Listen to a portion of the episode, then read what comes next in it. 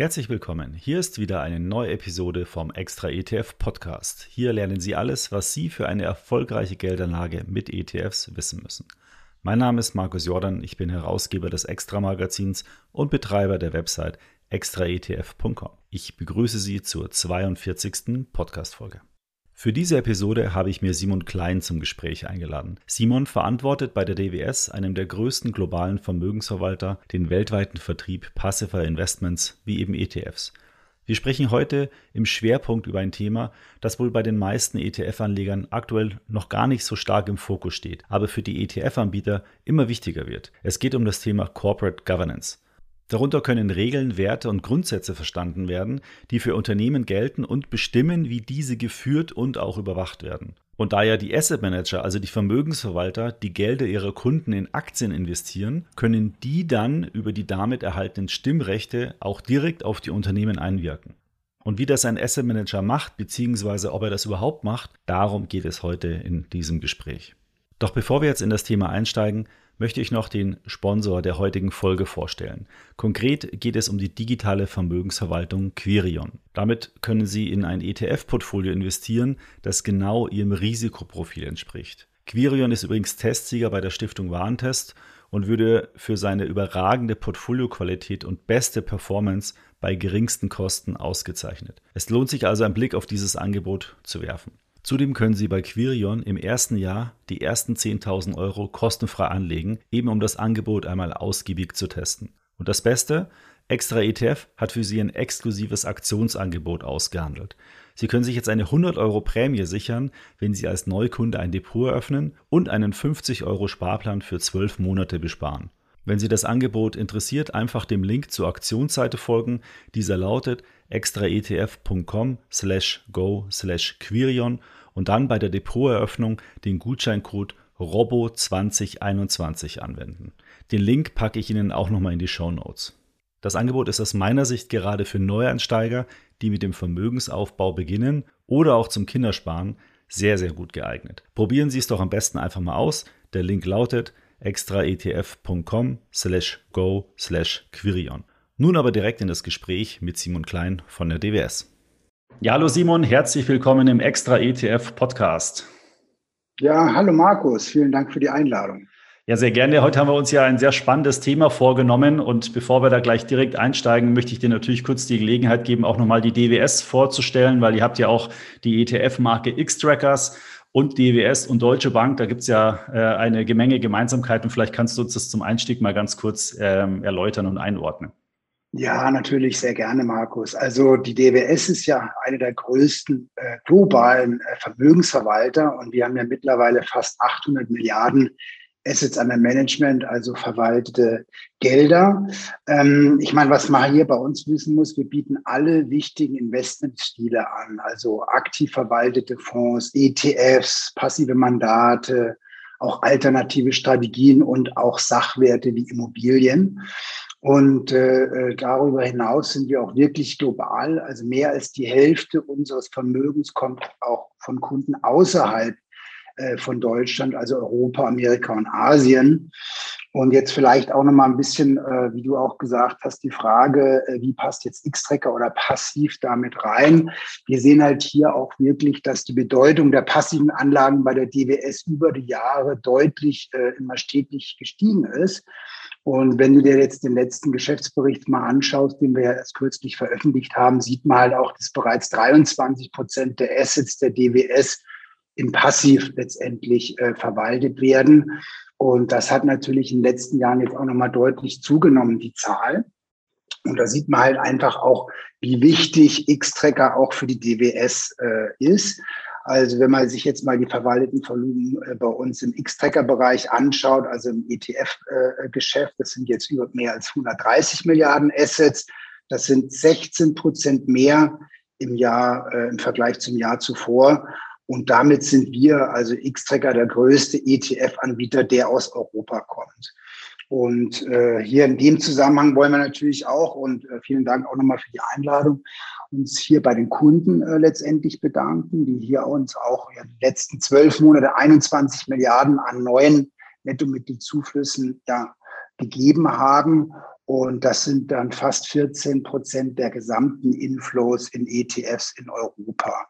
Und äh, natürlich, äh, du hast es ja auch eingangs erwähnt, ETFs wachsen relativ stark. Es gibt hier auch immer verschiedene Rekordwerte mit den Zuflüsse. Und gerade X-Tracker äh, für die DWS spielt natürlich eine wichtige Rolle, damit wir hier auch in diesem wichtigen Wachstumsmarkt auch letztendlich dann partizipieren.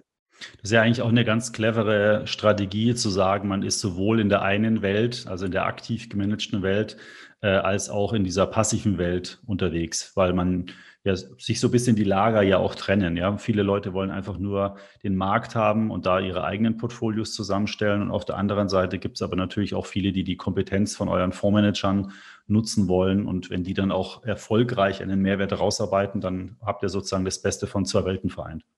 Ja, man, man sieht äh, ganz genau, Markus, man sieht einfach, dass es extrem komplementär ist, das Produktangebot. Äh, man muss letztendlich für jeden Trend und für jeden äh, Kunden ein Produktangebot zur Verfügung stellen. Und das ist dann letztendlich dann auch maßgeblich für den Erfolg langfristig. Vielleicht eine, eine, kleine Ergänzungsfrage. Ist es für einen Fondsmanager eigentlich, äh, sagen wir mal, komplexer, ein aktiv gemanagtes Portfolio zu managen als ein passives? Also klar, dass der muss äh, mehr Anlageentscheidungen treffen, aber rein von der Technik ist doch eigentlich egal, ist ja auch nur ein Korb von Wertpapieren. Ich meine, letztendlich ist es vom, vom Managementsystem haben ja alle Portfolio-Manager aktiv oder passiv auch die gleiche Infrastruktur äh, zur Verfügung. Also da ist es jetzt kein Unterschied. Man muss einfach unterscheiden, das aktive Management, da geht es sehr in die Analyse der einzelnen, sage ich jetzt mal, Unternehmen und man nimmt ja bewusst eine Abweichung vom Index in Kauf, um da hier letztendlich Alpha zu produzieren. Äh, bei Passiv geht es ja auch darum, hier den bestmöglichen Index für den Kunden auszuwählen. Ähm, also gibt es ja dieselbe äh, Methodologie letztendlich im Indexformat. Und da gibt es natürlich auch die verschiedensten Konzepte. Und ähm, wenn ich jetzt als Portfolio-Manager dann den Index abbilde, dann ist es halt sehr technisch. Das muss man halt wirklich sehen. Da muss man wirklich ganz genau verstehen, äh, wie kann ich den Index perfekt abbilden, weil wir leben ja nicht in einer perfekten Welt, äh, sondern es sind ja auch nicht immer alle Märkte geöffnet und trotzdem muss der Portfolio Manager den Index abbilden.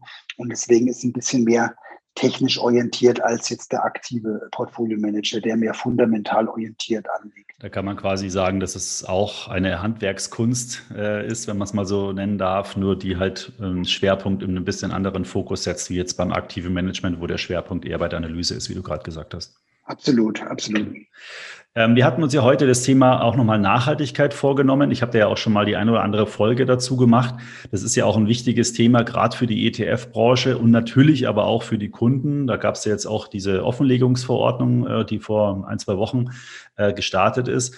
Ähm, und diese Begrifflichkeiten, so ESG und äh, SRI, das sind ja so die Abkürzungen, die man da auch immer wieder hört ich würde jetzt mal wetten, dass wenn man, wenn man 100 Leute befragt und sagt, okay, was, für was äh, oder was verbindest du mit dem Thema ESG, dann würden die Leute immer sagen, ja, Nachhaltigkeit, Umwelt, vielleicht auch noch Soziales, aber dieses G, dieses Governance-Thema, äh, was ja eigentlich genauso wichtig ist und auch einen direkten Einfluss auf die Unternehmen hat, das ist sehr wichtig, aber ähm, ähm, ist den Leuten wahrscheinlich gar nicht so sehr bewusst. Magst du das Corporate Governance-Thema in diesem Zusammenhang vielleicht noch einmal kurz erläutern, um was es da eigentlich geht?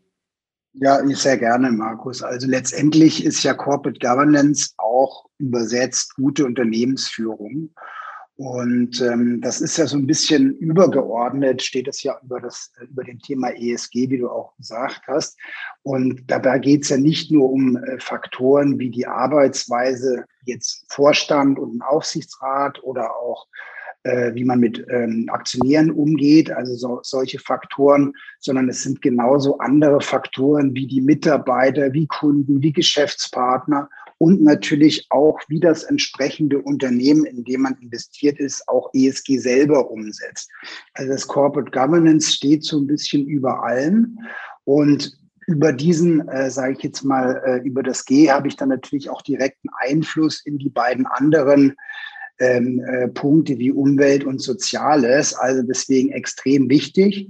Und für uns ist es eigentlich als Asset Manager in mehrfacher Weise relevant. Also zunächst stimmen wir äh, in Hauptversammlungen ab. also äh, über Unternehmen, die wir investieren.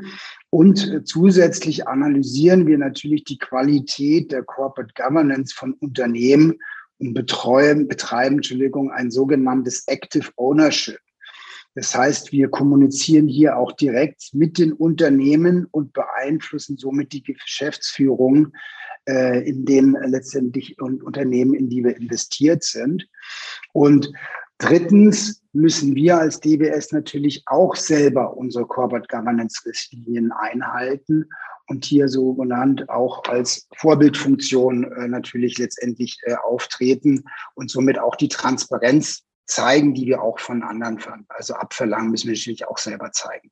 Das ist also ein sehr, sehr wichtiger Punkt, weil es eben direkt auf die Unternehmen äh, einwirkt. Und das ist ja auch so ein bisschen kritischer, sagen wir mal, äh, Punkt, der immer wieder von Medien auch aufgegriffen wird durch die Größe des Vermögensverwaltungsmarkts. Das, die, es wird immer dem ETF-Markt so ein bisschen in die Schuhe geschoben, aber eigentlich ist es ja ein, ein allgemeines Asset Management-Thema, äh, weil wenn es wenige Asset Manager gibt, die immer mehr Geld vereinen und die dann immer sozusagen weltweit globaler investieren, dann steigt natürlich auch deren Anteil an den globalen Unternehmen sukzessive an und damit auch der Einfluss. Ich möchte vorwärts auf das Thema eingehen, noch kurz eine, eine Verständnisfrage äh, stellen. Das Thema Hauptversammlung. Also Aktionäre können auf einer Hauptversammlung stimmen für Anträge, die dort vom Vorstand äh, vorgeschlagen werden. Und ähm, dadurch, dass ihr sozusagen als Vermögensverwalter die Aktien haltet in euren Fonds, ähm, habt ihr sozusagen das Recht, wenn man so will, diese Stimme zu vertreten. Und wie wurde denn das früher immer gemacht? Ähm, und, und was verändert sich jetzt? Wurde, wurden diese Stimmen früher nicht, ähm, sagen wir mal, in Anspruch genommen? Also haben die Asset Manager so ganz allgemein sich da eher zurückgehalten? Also man muss deutlich äh, schon sagen, dass in den letzten Jahren einfach immer verstärkt ähm, letztendlich hier äh, abgestimmt wird. Ähm, ich kann dir vielleicht mal so ein, Beispiel äh, nennen. Also bei uns zum Beispiel in der DBS, und das ist sicherlich auch was äh, wir dann vielleicht auf der Internetseite dann auch nochmal äh, nachschauen können, ähm, ist es relativ transparent, äh, über so einen Geschäftsreport, über, über so einen äh, Proxy-Voting-Report äh, nachlesbar, wie wir letztendlich äh, als Unternehmen abgestimmt haben. Und es geht hier nicht darum, dass wir nur äh, bei einzelnen Unternehmen abstimmen, sondern dass wir so viel wie möglich letztendlich in der Breite mit transparenten Regeln abstimmen. Und nur mal jetzt mal ein Beispiel zu nennen. Letztes Jahr haben wir bei fast 2500 ähm, Hauptversammlungen äh, abgestimmt. Also das sind natürlich Unternehmen, ähm, äh, ja, oder das repräsentiert circa 86 Prozent der vermalteten Vermögen der DWS-Fonds und ETFs, die in Europa und Japan letztendlich und auch Asien angeboten werden. Und das steigt natürlich jedes Jahr. Und jetzt auf deine Frage zurückzukommen, vor fünf Jahren ähm, waren es halt deutlich weniger.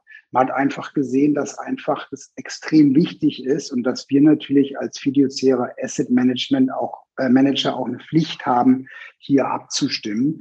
Und deswegen investieren wir natürlich da auch immer, immer mehr rein, um natürlich äh, so viel wie möglich abzudecken. Und 86 Prozent ist schon eine relativ äh, hohe Zahl. Ähm, jetzt muss man natürlich dann auch äh, vielleicht dann auch nochmal differenzieren und auch sagen, äh, worum es dann geht. Aber da können wir natürlich, wenn du willst, auch noch mal ein bisschen im Detail drüber sprechen. Ja, was mich mal interessieren würde, ähm, ich weiß nicht, ob du ein Beispiel hast, äh, habt ihr bestimmt in euren Vertriebspräsentationen immer so Beispiele, wo, wo mal erklärt wird, ähm, an dieser spezielle Antrag bei dem Unternehmen, da haben wir so gestimmt und vielleicht auch anders gestimmt als andere. Hast du da was in, in petto? Ja, ich würde lieber, wenn es dir nichts ausmacht, ein bisschen, weil ich sagte ja auch, das geht darum, dass wir letztendlich in der Breite letztendlich auch ähm, wirklich äh, abstimmen und so viel wie möglich letztendlich abstimmen. Und die Frage ist ja dann eigentlich viel wichtiger, okay, was stimmt ihr denn überhaupt ab? Ähm, nach welchen Richtlinien, nach welchen Verfahren habt ihr denn letztendlich ja, euch orientiert? Und äh, was wir hier haben, ist natürlich, ähm, dass wir letztendlich die ganzen Regelwerke, die es gibt, die ganzen Richtlinien, da gibt es ja zahlreiche. Ne? Ich will jetzt nur mal ein, zwei nennen, zum Beispiel die von der UN Sustainable Development Goals, diese sogenannten SDGs oder SDGs, wie sie auch genannt werden. Nur mal als eins zu nennen, aber es gibt ja noch wahnsinnig viele mehr von der Europäischen Kommission. Es gibt auch von den vereinzelten letztendlich Vereinigungen äh, Codes, auch verschiedene Länder haben verschiedene Codes, die letztendlich dann auch bestimmen, wie Good Governance, äh, wie Klimawandel ähm, auch äh, ja, aufgehandelt erhalten werden kann oder auch Good Governance umgesetzt werden kann. Und über so eine Proxy Voting Policy kann man letztendlich die gesamten Richtlinien vereinen und die letztendlich dann auch zu einer Richtlinie äh, umsetzen und wo man dann sagt, okay, wir berücksichtigen letztendlich alle zentralen Elemente der guten Unternehmensführung. Und wir haben jetzt zum Beispiel letztes Jahr ähm, und das finde ich viel wichtiger, weil Klimawandel ist ein wichtiges Thema. 93 Prozent aller Aktionärsanträge unterstützt, die dem Klimawandel entgegenwirken. Also zum Beispiel eine Reduzierung von Treibhausgasen. Und das ist eigentlich für mich viel, viel wichtiger. Wir engagieren uns auch hier zum Beispiel bei der Initiative Net Zero Emissions Goal, äh, die ja letztendlich letztes Jahr auch ähm, ja, ins Leben gerufen worden ist. Und das ist eine Initiative, die sich verpflichtet, durch ihre Anlagen das Ziel einer Netto-Null-Emission von Treibhausgasen bis 2050 oder früher zu unterstützen. Also das ist für mich eigentlich viel, viel wichtiger, dass man sagt, ich muss in der Breite was machen. Gerade über den Thema Governance geht es ja natürlich auch jetzt aktuell sehr stark äh, äh um den Klimawandel, also um ESG selber oder um das E selber. Und deswegen ist es wichtig, dass man da einfach auch sehr aktiv ist und dann auch die Aktionärsanträge dementsprechend proaktiv unterstützt oder sich über sogenanntes Corporate Engagement auch direkt mit den Unternehmen letztendlich auseinandersetzt. Ja, ich finde es eigentlich auch den spannendsten Aspekt bei diesem Thema Nachhaltigkeit, weil im ersten Moment denkt man halt wirklich immer, ja gut, da sind halt keine Rüstungsunternehmen drin in so einem Index. Ja? Äh, aber es geht halt einfach viel, viel weiter, weil klar mag vielleicht in diesem einen speziellen ETF nur ein einfacher Filter drin sein, aber durch solche Aktivitäten, wie du jetzt gerade beschrieben hast, und auch durch die gesetzlichen Vorlagen, seid ihr ja als einflussgebender Investor mit hohen Anteilen und hohem verwalteten Vermögen ja direkt sozusagen wirkt er ja auch auf die Unternehmen ein. Und ein Unternehmen muss sich natürlich dann schon sehr genau überlegen, ähm, was es tut und was es sozusagen zur Abstimmung bringt, weil ähm, wenn jetzt ein beeinflussender Investor äh, dann eben dagegen stimmt, dann hat es unter Umständen halt wirklich ein Problem. Wenn ein Wettbewerber nämlich sich da, sagen wir mal, den Regeln in Anführungsstrichen unterwirft, dann hat es vielleicht einen Wettbewerbsvorteil. Also somit stehen die Unternehmen im direkten äh, Konkurrenzdruck auch bei diesen Themen und ihr als Investoren, wir Anleger können da direkt äh, einwirken. Absolut. Jetzt vielleicht mal in der Praxis. Wie, wie kann man sich das so vorstellen? Also du hast ja gesagt, 2500 Hauptversammlungen habt ihr da äh, besucht. Ähm, du hast schon erzählt, äh, es gibt dann quasi so eine Art ich nenne es jetzt mal mit meinen Worten, so ein Leitfaden, in welcher Situation ihr wie abstimmt. Aber wer, wer prüft es jetzt, wenn es bei einem ganz konkreten Unternehmen, da gibt es ja meistens dann immer so, so Einladungen zur Hauptversammlung, wo die Tagesordnungspunkte draufstehen. Ähm, das heißt, ihr habt da Leute sitzen, die jeden einzelnen Punkt durchprüfen und dann sozusagen eine Empfehlung an wen auch immer geben, äh, wie abzustimmen ist. Ja, ich meine, das ist ein guter, guter Punkt. Also letztendlich haben wir ja auch ein bisschen den Vorteil, äh, dass wir Teil eines globalen, sage ich jetzt mal, ähm, Asset Managers sind, der auch in allen Bereichen ähm, äh, unterwegs ist. Und wir haben ja hier 20 Jahre Erfahrung auch im Bereich Proxy Voting, Stewardship. Also insofern können wir da drauf zurückgreifen. Und wir haben halt hier, und das möchte ich auch sagen, es gibt keinen Unterschied äh, der Prozesse zwischen aktivem Management und passivem Management. Also wir sind da als X-Tracker integriert äh, in die Prozesse und es gibt ja keinen Unterschied, ob man jetzt einen äh, DAX äh, X-Tracker ETF kauft oder jetzt den ähm, äh, DWS Deutschland als Beispiel. Also die Prozesse sind ganz genau die gleichen. Das wäre sonst anders auch nicht äh, glaubwürdig. Und wie man sich das jetzt in der Praxis vorstellen kann, also im Prinzip wird jedes einzelne ähm, Unternehmen natürlich ausführlich analysiert. Es muss man sich aber auch vorstellen, dass es wahnsinnig viele Daten sind, die man da anschauen muss. Und was wir hier bei der DWS haben, ist eine sogenannte ESG Engine, wo wir die gesamten Daten der verschiedensten Lieferanten, die jetzt sich im Bereich ESG, auch Corporate Governance ähm, letztendlich ähm, äh, tummeln, die analysieren wir hier in der Maschine und vergleichen dann praktisch immer die Daten mit unserer Richtlinie. Und dann entscheiden wir letztendlich dann Case by Case, wie wir jetzt äh, bei den einzelnen Unternehmen abstimmen oder auch bevor wir abstimmen, direkt mit dem Unternehmen dieses sogenannte Corporate Engagement vornehmen. Das heißt, wir würden einen Brief an den Vorstand schreiben, wenn das nichts bringen würde, wenn wir sehen, dass das Unternehmen nicht den Richtlinien entspricht, die wir für richtig halten über unsere Policy, dann würden wir nach so einem Brief hm, zum Telefonhörer greifen, uns mit dem Vorstand treffen.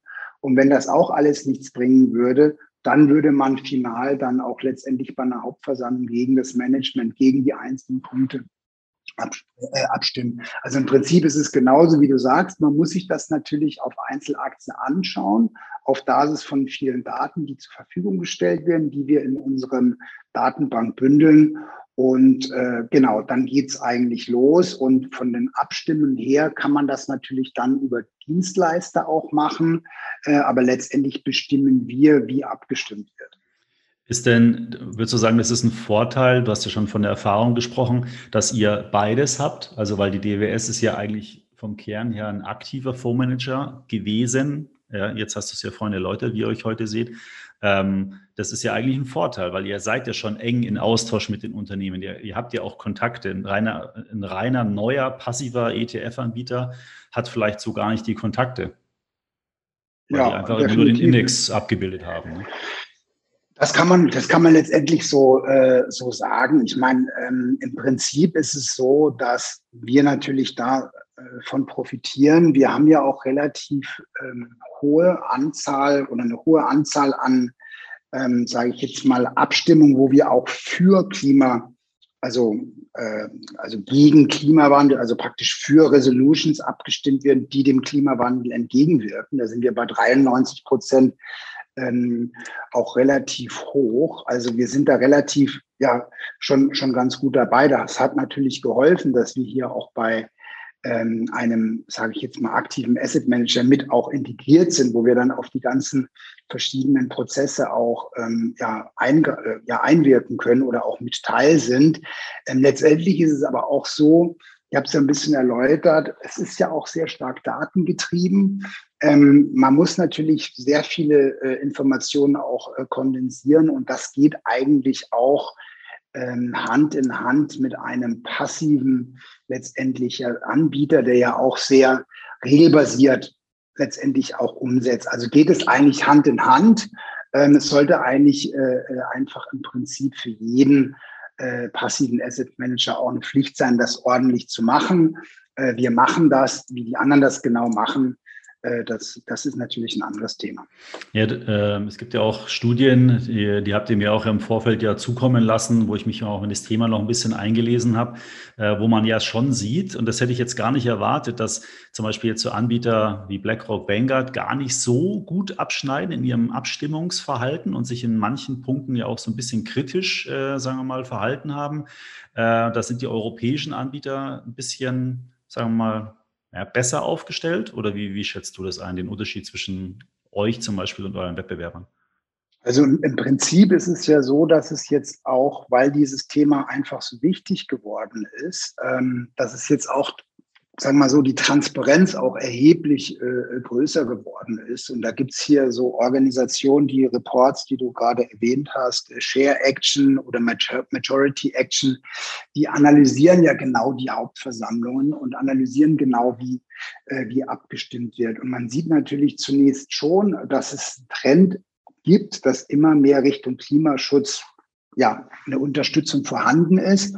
Aber es kann halt wahnsinnig noch viel mehr äh, passieren. Und äh, speziell, wenn es um den Klimawandel geht oder Menschenrechte oder auch Diversity, ich glaube, da kann man ganz, ganz ähm, viel mehr erreichen. Und da kam genau das raus, was du erwähnt hast, dass gerade die US-Vermögensverwalter ähm, in vielen Fällen äh, dagegen gestimmt haben. Also letztendlich für Resolutionen, die für Klimawandel oder den Klimawandel aufgehalten hätten als Beispiel. Und das ist schon, das ist schon sehr auffällig. Also wenn man jetzt gerade vielleicht sich einmal ein paar Beispiele anschaut, sieht man schon, dass das Abstimmungsverhalten in den USA auch oftmals mit den Anträgen oder dem Abstimmungsverhalten von zum Beispiel Energie- oder Autokonzernen übereinstimmt. Also deswegen äh, den Klimaschutz eben nicht so äh, unterstützen. Und wie du schon äh, gesagt hattest, hier bei Europäischen sieht das Bild äh, äh komplett anders aus. Also das ist jetzt nicht nur die DWS, die da besonders gut äh, abgestimmt hat. Das sind auch andere Vermögensverwalter in Europa, aus der Schweiz, Frankreich oder auch England. Also da muss man sagen, dass die Europäer da einfach den Amerikanern ähm, ähm, ja, voraus sind. Ähm, kann man jetzt natürlich äh, spekulieren, woran das liegt. Aber letztendlich sind ja die ganzen Klimaaktivisten, kommt ja so ein bisschen auch aus Europa heraus aus dem Pariser Abkommen, Fridays for Future. Also deswegen ist das ein großes Thema, wo man einfach sieht, da sind die Europäer den Amerikanern einmal voraus. Ja, gut, ich meine, man hat die letzten Jahre ja auch gesehen äh, durch die Regierung in Amerika, dass das ja eher nicht so, sagen wir mal, forciert wurde. Das ändert sich jetzt vielleicht. Vielleicht ist das, hat sich da die Wall Street auch so ein bisschen äh, der, der dem Kopf sozusagen unterworfen. Und äh, wenn sie das jetzt auch weitermachen, dann sollte sich das ja ein bisschen äh, verändern. Es scheint ja zumindest so zu sein, dass die ja dem Klimaabkommen wieder beitreten und so weiter. Und das müsste ja dann auch Konsequenzen haben. Wie gesagt, ich finde es halt so extrem spannend, weil ähm, für so viele Leute ist Klima und Klimaschutz so ein wichtiges Thema und für so wenig Leute ist Finanzen und Geldanlage so ein schlecht behaftetes Thema, immer mit Kapitalismus und so weiter. Und in diesem speziellen Fall verbindet sich das. Jeder Anleger, jeder kann mit seiner, mit seiner Anlage in Aktien, kann er die Welt beeinflussen. Ähm, vielleicht nicht mehr so, ähm, äh, wie soll ich sagen, nicht mehr, nicht mehr mit einem Schild auf der Straße stehen, sondern letztendlich das Kapital und die Macht des Kapitals führt dazu, dass Unternehmen sich verändern. Und ähm, ja, der Gesetzgeber unterstützt es mit entsprechenden Regularien und das ist eigentlich eine, eigentlich eine tolle Sache, weil jetzt bewegt sich ja wirklich was. Vorher konnte man immer so Leute als Spinne abhalten, ja, meinetwegen, die da auf der Straße gestanden sind, aber jetzt Gesetze, Asset Manager, Einwirkung auf Unternehmen, jetzt passiert ja wirklich was. Also das ist absolut in, äh, die Branche ist in Bewegung, das äh, ist absolut richtig. Ich meine, warum oder wie sehen wir auch noch den Einfluss, sage ich jetzt mal, von der Kundenseite? Und wir haben zum Beispiel in den letzten Jahren immer so äh, Studien gemacht, wo wir auch das ähm, ähm, ja, Anlegerverhalten von Pensionskassen global, die ja natürlich auch für ihre sage ich jetzt mal, Pensionärsrücklagen oder Pensionsrücklagen, letztendlich Anlagen tätigen. Und äh, für die ist zum Beispiel das Thema Governance, also genau wie der Asset Manager mit den ähm, Unternehmen, die er praktisch für den, die Pensionskasse gekauft hat, abstimmt, dass das wirklich ein, Extra, ein, ein, ein Entscheidungs- oder ein zentraler Entscheidungskriterium geworden ist, was in der Vergangenheit vielleicht, und das war vorhin deine Frage auch, äh, war das früher nicht so. Also es wurde halt auch von der Kundenseite nicht so stark nachgefragt. Es wurde teilweise gemacht, aber vielleicht nicht so intensiv wie heute. Und jetzt durch die Regulierung kommt natürlich noch ein zusätzliches Momentum mit rein. Aber für die Kunden ist gerade, wie ich das Thema äh, Corporate Governance im Asset Management bei passiven Anlagen umsetze, ein zentrales Entscheidungskriterium für die Auswahl wer letztendlich das Geld verwalten kann. Also das ist ein extrem großes Thema und wird immer, immer wichtiger. Wie, wie, siehst du das so bei Privatanlegern? Was kriegt ihr da so mit? Also ich meine, ihr habt ja ESG-Produkte äh, entsprechend am Angebot, aber so ähm, was für Trends seht ihr bei Direktbanken? Weil ich habe nicht so ein bisschen den Eindruck, dass es bei Privatanlegern so direkt noch nicht angekommen ist. Also da, da ist man nochmal auf einer anderen Ebene. Viele beschäftigen sich ja jetzt erst mit dem Kapitalmarkt. Ähm, und da ist jetzt vielleicht nicht der, der erste Sprung gleich, irgendein Nachhaltigkeitsprodukt zu, zu wählen. Oder wie nimmst du das? Ja, aber das, das, wird, das wird sich schnell ändern. Ähm, da gibt es ja auch die verschiedenen äh, Regulierungen, auch von dir angesprochen, ähm, eingangs, äh, die jetzt im März umgesetzt worden ist. Also letztendlich müssen auch ähm, Berater auch äh, zukünftig ähm, ja, Rechenschaft ablegen, ähm, warum sie jetzt nicht ein Produkt, ein nachhaltiges Produkt äh, letztendlich empfohlen haben. Also dieser, dieser, diese Education oder diese, diese Aufklärung äh, in dem äh, Privatanlegerbereich, die findet ja jetzt erst statt. Und wir sehen schon, dass jetzt auch dort, wo natürlich ähm, Privatbanken Gelder verwalten, also im diskretionären Portfolio-Management oder auch bei den äh, digitalen Asset-Managern wie die Robo-Advisors zum Beispiel, dass da auch zunehmend Portfolien aufgelegt werden, die nur noch äh, basierend auf ESG-ETFs ja, ähm, ja, anlegen oder aufgebaut sind. Also das fängt jetzt eigentlich an und vielleicht ein übergeordneter Trend vielleicht noch. Wir sprechen ja auch immer darüber, dass die ETF-Industrie extrem schnell wächst. Und wenn man sich jetzt gerade die Trends äh, ESG anschaut, sieht man, dass dieses Jahr äh, auch wieder 50 Prozent der Nettomittelzuflüsse in ESG, also von allen ETF-Flows gingen 50 Prozent der Nettomittelzuflüsse in ESG-ETFs. Also da sieht man, dass die Dynamik da ist. Ähm, und wir haben auch gesehen, dass wir jetzt in bestimmten Bereichen auch gesehen haben, dass es in dem zugrunde liegenden, sage ich jetzt mal, nicht ESG-Produkt Ausflüsse gab, aber in ESG-Produkte äh, Inflows. Äh, also die Leute haben getauscht quasi. Ja. Genau. Mhm. Also das, das findet statt und jetzt die verschiedenen Regulierungen, die werden das noch beflügeln. Gerade jetzt, wenn wir auch über die, äh, die jüngere Generation sprechen, die werden nach, also später nur noch in ESG-Produkte mhm. investieren. Äh, da bin ich mir ganz sicher. Sag mal, eine Frage, die hatte ich letztens in irgendeinem anderen Gespräch. Ähm, da ging es darum, wie da die Kostensituation ausschaut. Und der Gesprächspartner hatte gesagt, ja, das ist so wie im Bioladen. Äh, da kostet es auch ein bisschen mehr ähm, wenn man was Gescheites haben will und was Gesundes haben will. Wie ist denn das bei den ETFs? Ähm, sind da eure Produkte, wenn es ein Pärchen gibt, sozusagen konventionell und nachhaltig, sind die von der Gebührenseite her ähnlich oder entwickelt also sich das noch? Das ist ähnlich und ich würde das jetzt nicht mit äh, Bio vergleichen, ähm, weil letztendlich ist es unsere Pflicht, äh, auch mit dem Geld, was wir verwalten, auch das Richtige zu tun. Also wir gehen jetzt nicht raus und wollen da praktisch mehr verdienen, weil wir gehen eigentlich davon aus, dass in der Zukunft, und das dauert noch ein paar Jahre, äh, letztendlich bieten wir ja auch Produkte für, für alle Kundenwünsche an, äh, dass sich das Anlage oder Anlegerverhalten noch stärker ähm, entwickelt in diese Richtung, ähm, so dass ich davon ausgehe, dass in der in der Zukunft mittelfristig sowieso hauptsächlich noch, noch in ESG ähm, investiert wird. Also letztendlich ist es, äh, und unser Vorstand sagt ja immer, ESG ist äh, the license to operate. Also wir müssen das einfach haben. Ähm, das wird zum Core werden und ähm, da wird man das äh, gleiche Pricing haben oder die gleiche Gebührenstruktur haben wie bei normalen ETFs auch. Es gibt immer wieder Exoten, wo man weiß, okay, das ist so eine kleine Nische, da werde ich nie viel Geld einsammeln. Da muss ich dann mir dann auch überlegen, okay, äh, wie, wie, wie ist das einzelne Produkt gepreist, aber jetzt so auf die Core-Asset-Klassen äh, wird es keinen Unterschied geben. Hm. Was passiert denn eigentlich dann mit den Unternehmen, die jetzt äh, nicht so gut sich nachhaltig aufstellen können aus bestimmten Gründen? Wenn die, kriegen die dann kein Geld mehr vom Kapitalmarkt oder, oder gibt es dann spezielle halt Investoren, die nur noch in solche Unternehmen investieren? Also ich meine, das Interessante ist, ähm, sich auch mal die Performance anzuschauen. Und das kann man auch ganz gut im letzten Jahr machen. Und dann hat man durchaus gesehen, dass äh, die ganzen ESG Indizes äh, gerade in der Pandemie oder als wir letztes Jahr den, den Crash gesehen haben, deutlich besser performt haben als die zugrunde liegenden Nicht-ESG-Indizes. Man hat hier teilweise weniger Volatilität, also teilweise weniger Risiko.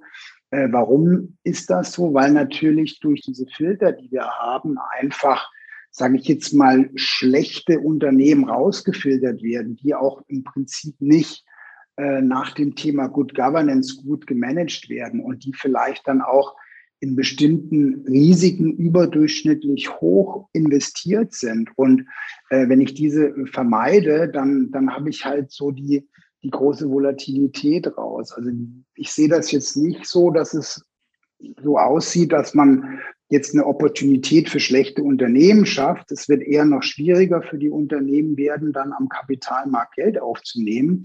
Und die Kapitalkosten werden für die schlechten Unternehmen steigen, was ja auch gut ist. Äh, also werden die auch eher äh, unprofitabel und würden sich dann auch aus den Bereichen äh, auch äh, dann mittelfristig zurückziehen. Also man hat schon durchaus einen Impact auf die Unternehmen, äh, wenn man das nach den Good Governance-Methoden auch richtig umsetzt. Hm. Und das funktioniert auch international. Also ich hatte vor ein paar Tagen, glaube ich, in den Tagesschau mal gesehen, da ging es darum, ich meine, es war BASF, die gesagt haben, okay, bis zum Jahr, schlag mich tot, 2030, 50, äh, wollen sie auch äh, den CO2-Ausstoß x Prozent reduzieren.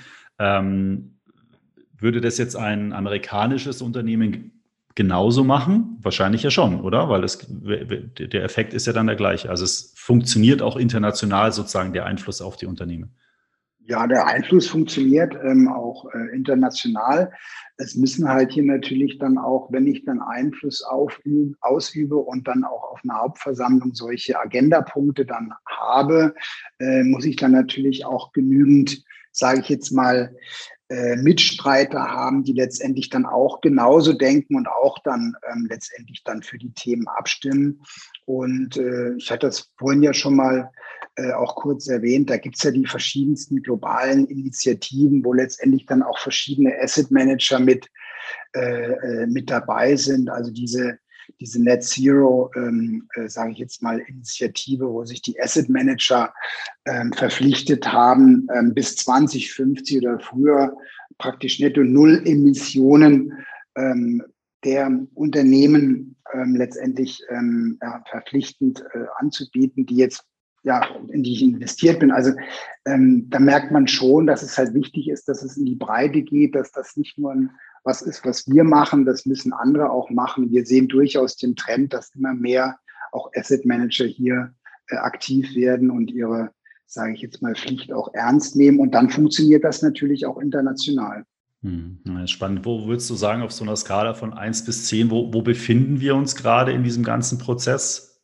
Wenn, wenn 10 sozusagen die wunderbar heile, nachhaltige Welt ist?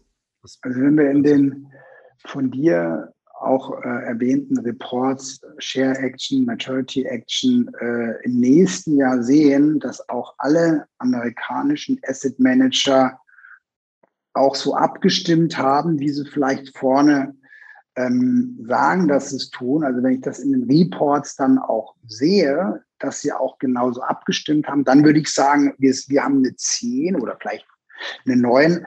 Aber das sehe ich jetzt noch nicht, weil doch viele großen auch äh, speziell amerikanische Asset Manager immer noch nicht so abstimmen, wie man eigentlich das von ihnen erwarten würde.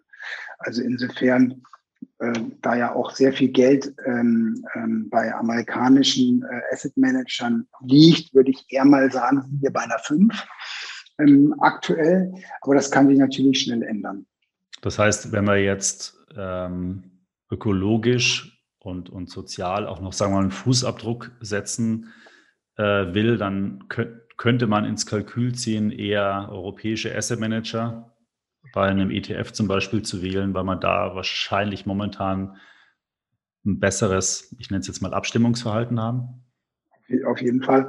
Also wie gesagt, ich hatte ja auch gesagt, es sind ja nicht nur wir, das sind ja andere Europäer auch, die, die das sehr gut machen. Ich meine, wenn jetzt jemand wirklich Interesse hat, sich jetzt da auch noch mal mehr äh, oder auch mehr in die Details äh, gehen, wir haben das ja auf unserer Internetseite ähm, ja auch offen, öffentlich und transparent äh, unsere ähm, Corporate Governance Reports veröffentlicht, wo man genau nachlesen kann. Also das Ganze, was ich so ein bisschen erzählt habe, kann ich dann auch in offiziellen Reports nachlesen.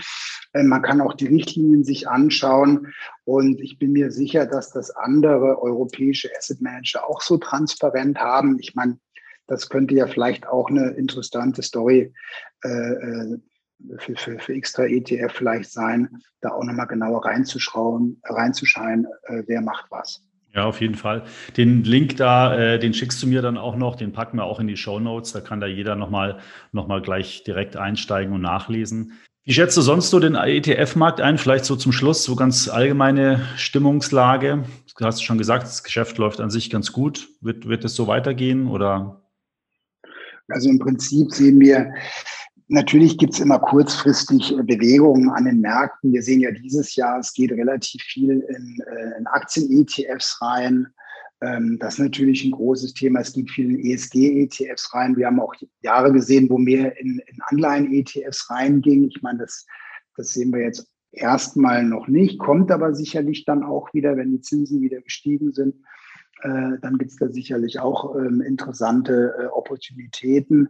Aber letztendlich sieht man, dass wir immer noch am Anfang stehen äh, mit dem ETF-Wachstum, wenn wir uns, uns überlegen, dass wir vielleicht so 11, 12 Prozent im ETF-Bereich ausmachen an den gesamten, äh, sage ich jetzt mal, Fondsanlagen, ähm, also sprich der gesamte Fondsmarkt inklusive aktiv. Ähm, das ist noch relativ wenig. Also da ist noch viel Luft nach oben. In den USA sind wir ja deutlich höher. Da sind wir ja teilweise schon im Schnitt bei 30 Prozent. Wenn US-Aktien äh, ja, äh, betroffen sind, sind es sogar, glaube ich, 50 Prozent der, sage ich jetzt mal, ETF, des ETF-Anteil gegenüber dem Gesamtmarkt. Also da sind wir immer noch am Anfang. Die Bausteine, wie du schon äh, gesagt hast, das ist ja das, wo die Leute sagen, ich will jetzt so ein Bau Baukastensystem haben und äh, mir das selber zusammenstellen, also mehr Richtung Asset-Allokation geben. Hast du ja auch äh, schon einen Podcast drin gehabt. Ähm, also derjenige, der in die Richtung geht, der macht das natürlich äh, auf Basis von ETFs. Es gibt aber auch relativ viele, die sagen, naja, ich will mir eigentlich nicht immer überlegen, soll ich jetzt einen Aktien-ETF haben oder einen Renten-ETF oder einen aktiven Fonds oder doch nicht, sondern die dann sagen, ich möchte eigentlich relativ günstig anlegen, weil ich weiß, dass am Ende die Gebühren meine Chancen ähm, äh, letztendlich zunichte machen und eine Outperformance schwierig wird, äh, die dann so, sozusagen in der Vermögensverwaltung über so eine so ein Robo-Advisor, über so einen digitalen Asset Manager oder viele andere Banken haben ja auch schon äh, ETF-Portfolien äh, ähm, ja, in, im, im Regal stehen, die sie ihren Kunden anbieten können. Also alle, die so ein bisschen weggehen wollen von der einzelnen Produktauswahl hin zu einer Lösung, greifen ja dann auch schon immer mehr auf ETFs zurück. Und der Trend ist immer noch am Anfang. Also da wird, da wird noch einiges passieren. Wie, wie schätzt du so die Privatanlegermärkte in Europa ein? Wo, wo ist da äh, neben Deutschland noch ein Momentum? Wo, wo beschäftigen sich Privatanleger stark mit ETFs? Also Deutschland ist schon, ist schon richtig äh, groß. Ähm, ich meine, du hast ja immer die Statistik, äh, die war auch immer sehr äh, die Sparpläne meinst du, ja? Ganz genau, die Sparpläne oder auch die, äh, die Einmalanlagen. Also das sieht man schon, dass gerade ähm, wahnsinnig viel Geld ähm, äh, von, von Privatanlegern, ähm, also das hätte ich nie, vor ein paar Jahren nie gedacht, dass das so, so groß werden, die Zahlen. Das wächst ja immer 20 bis 30 Prozent jedes Jahr. Also das ist wirklich enorm. Ähm, ich würde vielleicht sagen, dass man ja so, so in Ländern wie in England zum Beispiel, wo auch schon die Advisor, also diese, diese, ähm, diese unabhängigen Vermögensberater eigentlich schon auch äh, schon, schon lange vor Ort sind und auch über die Regulierung natürlich auch schon ja viel Transparenz äh, hergestellt worden ist bezüglich Kosten oder bezüglich Retrozessionen, also praktisch äh, Kickbacks, äh, die jetzt ein äh, Distributor vereinnahmt. Und da sieht man auch, dass da auch ETFs auch im, im Privatanlegerbereich natürlich auch eine, eine große Rolle spielen. Ähm, Schweiz ist ja immer so ein Vermögensverwaltungsmarkt. Da glaube ich, dass das eher dann über die, die Vermögenden äh, aktuell jetzt investiert wird. Da gibt es auch viele Family Offices, also sehr, sehr viel Geld wird ja dort verwaltet, aber so auf der Privatanlegerseite, die selber anlegen, würde ich jetzt neben, äh, neben äh, Deutschland, England und äh, Italien dann nennen. Mhm. Okay, interessant. Ja, super. Simon, vielen Dank für das äh, wieder mal sehr interessante Gespräch. Ähm, ich glaube, da haben wir heute nochmal viele Aspekte reingebracht, die so klassischen Privatanlegern, aber auch vielleicht anderen, die uns zuhören, äh, aus der Branche oder Vermögensverwalter und dergleichen, so gar nicht direkt bewusst war. Ähm, vielen Dank dafür, dass du uns da durch das Thema geführt hast. Ähm, ich wünsche dir erstmal alles Gute, natürlich viel Gesundheit und äh, würde mich freuen, wenn wir uns irgendwann mal im Laufe des Jahres nochmal hier zu einem Gespräch treffen. Ähm, vielleicht auch mal persönlich, weil das haben wir ja auch über Zoom wieder äh, aufgezeichnet, aber wer weiß, wo uns dieses Jahr noch alles so hinführt. Das würde mich äh, sehr freuen, Markus, wenn wir uns mal wieder sehen. Ähm, ja, und hat Spaß gemacht. Ich war sehr gerne dabei. Super, dann ähm, ja, bis zum nächsten Mal und tschüss. Simon. Bis dann. Tschüss, Markus. Ciao. Ich hoffe, Ihnen hat der Talk mit Simon Klein gefallen und Sie haben heute ein paar Einblicke in die Welt der ETFs erhalten, die sonst kaum thematisiert werden. Wenn ja, dann empfehlen Sie doch gerne den Extra ETF Podcast an eine gute Freundin oder Freund weiter. Dann können diese auch ihren Horizont in Sachen Geldanlage mit ETFs erweitern. Wenn Sie meinen Podcast über die Plattform, über die Sie den Podcast gerade hören, auch bewerten können, dann würde ich mich natürlich auch sehr darüber freuen. Bei Fragen und Anregungen oder Themenwünschen senden Sie mir gerne eine E-Mail an podcast.extraetf.com. Weiterführende Informationen und Links zu diesem Podcast finden Sie wie immer in den Show Notes. Bis zum nächsten Podcast. Dieser erscheint am 28. April. In dieser Folge werde ich mich mal wieder klassischen Einsteigerthemen widmen und ein paar Tipps geben, wie man seinen Vermögensaufbau auf eine solide Basis stellen kann. Ich freue mich, wenn Sie wieder zuhören.